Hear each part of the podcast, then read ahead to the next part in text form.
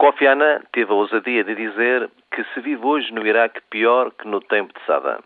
Mesmo de longe, mesmo com a banalização do arrebentamento de não sei quantas bombas e carros armadilhados no noticiário matinal de todos os dias, não é difícil perceber o grau de destruição, de insegurança e o caos da vida no Iraque.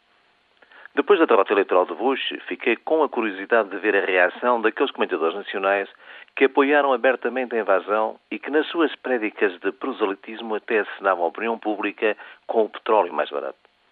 E então o que é que disseram? Que a derrota eleitoral de Bush foi bem merecida por causa dos erros cometidos no Iraque. Repara que não foi por causa da invasão e da destruição do Iraque, nem da inventona das armas de destruição maciça, mas apenas pelos erros. Fantástico. Para estes, a invasão foi boa, mas foi mal feita. Outros, a quem nunca se ouviu uma palavra de reprovação, escrevem agora editoriais dizendo também que a derrota eleitoral foi merecida por causa do Iraque e porque Bush se rodeou de um enxame de neocons.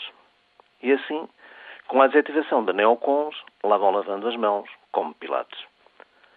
No Iraque, a situação vai se agravando. Como se nada fosse com eles, Bush e Blair saúdam o relatório Baker que os enterra. O Irão e a Síria, do eixo do mal, passam a ser interlocutores e prepara-se a opinião pública para a retirada do Iraque sem se confessar a derrota com fórmulas do estilo. Os Estados Unidos não estão a ganhar a guerra. Há fórmulas engenhosas, não há? Entretanto, o Sr. Blair prepara a sua reforma dourada deixando no sótão de esquecimento os milhares de mortos e um país destruído. E Bush começa também a fazer as malas para se instalar, daqui a uns tempos, tranquilamente no seu rancho.